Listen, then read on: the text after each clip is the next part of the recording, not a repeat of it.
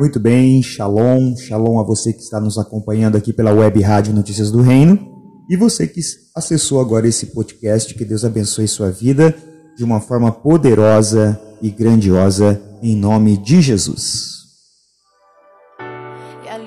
Muito bem, estamos falando sobre a importância da atitude essa semana. Estamos falando, já falamos sobre Jesus, sobre a atitude de Jesus, aquilo que Jesus é, fez para que o seu ministério acontecesse, né? Tudo aquilo que Jesus passou.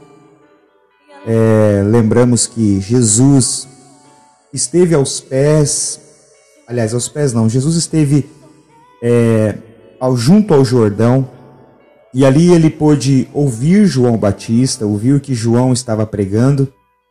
E a palavra do Senhor diz e nos mostra que Jesus tomou uma atitude diante daquilo que ele estava ouvindo de João. Né?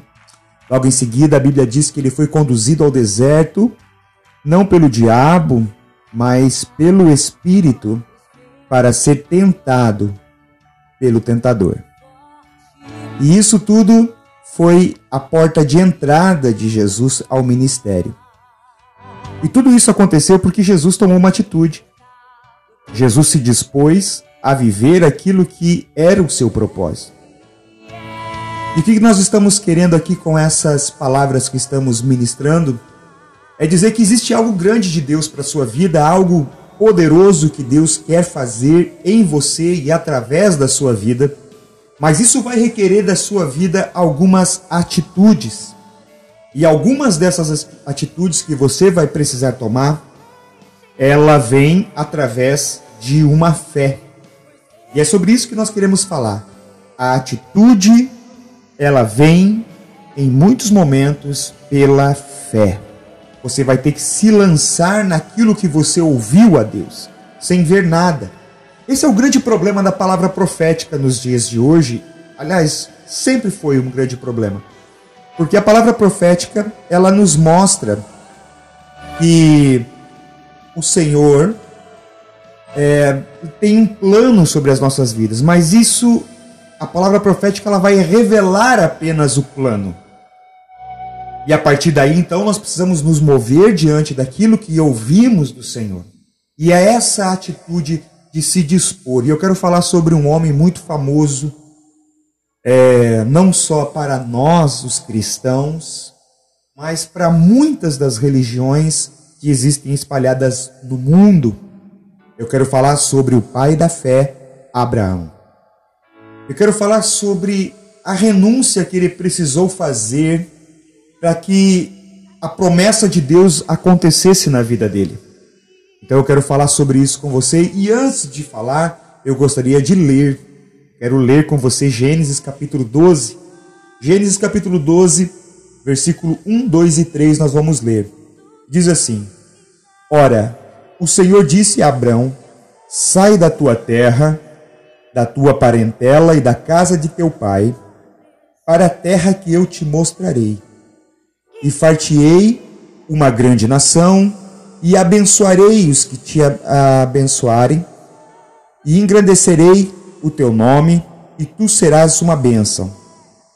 E te abençoarei, e os que te abençoarem, e amaldiçoarei os que te amaldiçoarem, e em ti serão benditas todas as famílias da terra. Olha só que poderoso isso, queridos. Esse homem já estava com a sua vida resolvida. Nós estamos falando não de um jovem aqui. Nós estamos falando de um homem de cerca de 75 anos quando recebe essa palavra do Senhor. Estamos falando de um homem que já tinha tudo resolvido, tudo pronto, já estava com o seu coração conformado. Estamos falando de um homem que sua esposa era estéril, não poderia ter filhos. Nós estamos falando de um homem que decidiu ouvir a voz de Deus. E se você observar tudo aquilo que Deus está falando aqui para Abraão, Abraão, porque ainda o seu nome não havia sido mudado ainda, né? Mais tarde o Senhor muda o seu nome para Abraão. Mas Abrão, aqui nesse momento ele ainda era Abrão. O que Deus oferece para Abrão é algo poderoso. Ele fala, versículo 2: E fartiei uma grande nação, e abençoarei, e engrandecerei o teu nome, e tu serás uma bênção. Olha só que palavra poderosa. O Senhor promete para Abraão aqui não apenas um filho, como muitos pensam, mas o que Deus promete para Abraão aqui é uma grande nação que viria a partir dele. Então, tudo era desfavorável. Vamos lá. Primeiro, Abraão já estava com a sua vida resolvida. Abraão estava junto de seu pai, de sua família, tudo estava resolvido. Talvez a partir desse momento, Abraão já estava se preparando para a eternidade, para sua morte. E o Senhor vem com uma palavra muito específica para ele. O Senhor diz para ele que o Senhor faria dele uma grande nação. Deixa eu te falar uma coisa. Talvez você esteja me ouvindo, ouvindo essa mensagem, ouvindo esse podcast e se perguntando, né? O que que isso tem a ver com a minha vida? E eu vou te dizer, Deus tem grandes coisas para você. Deus tem coisas grandiosas para você, mas isso vai requerer de você uma atitude. Olha qual foi a atitude que Deus pediu a Abraão. Ele começa o versículo 1 dizendo: Ora, o Senhor disse a Abraão: Sai-te da tua terra. Primeira coisa, sai do seu conforto. É a mesma coisa que Jesus fez quando ele sai da Galiléia e vai ter com João, junto do Jordão. Ele sai da sua zona de conforto, ele sai daquele lugar onde as coisas já estão resolvidas. Sabe, toda vez que você é, precisa, toda vez que você vai entrar em algo grande de Deus, você vai ter que fazer algumas escolhas. E talvez essas escolhas que você vai fazer vá requerer de você algumas atitudes que talvez não sejam as atitudes que você queira. A primeira coisa que Deus pediu para Abraão é: Abraão, sai da tua terra, da tua parentela e da casa de teu pai. Olha só. Deus não está pedindo para que ele rejeite o seu pai, que ele rejeite a sua família, que ele rejeite todo mundo, mas Deus está falando para ele: olha, você precisa tomar uma atitude, porque no ambiente onde você está, você nunca vai poder viver tudo aquilo que eu tenho para você. Sabe, muitas vezes nós estamos inseridos dentro de ambientes que são confortáveis, ambientes que são bons, ambientes que nos trazem paz, que nos trazem alegria, mas Deus quer nos levar para algo maior. Há um tempo atrás eu ouvi alguém dizendo que o bom é inimigo do melhor. Talvez nos ambientes onde você esteja inserido, onde você está vivendo, eles não estão produzindo em você tudo aquilo que Deus quer fazer na sua vida. Talvez seja um, um ambiente bom, um ambiente agradável, um ambiente seguro, mas não seja aquilo que Deus está falando com você, não, não seja aquilo que Deus tem para você. Para que você possa é, avançar para aquilo que é grande de Deus na sua vida, talvez você vai ter que abandonar esse ambiente. Toda vez que alguém recebe uma palavra aonde ela tem que mudar de cidade, mudar de, de lugar, sempre é essa palavra que eu ouço. As pessoas dizem: Olha, Deus me levou a Gênesis capítulo 12.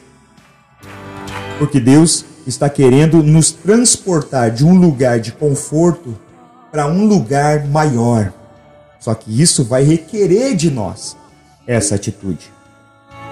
E sabe, para piorar ainda essa palavra do Senhor com direção a Abraão, ele encerra o versículo 1 dizendo assim: Para a terra que eu te mostrarei.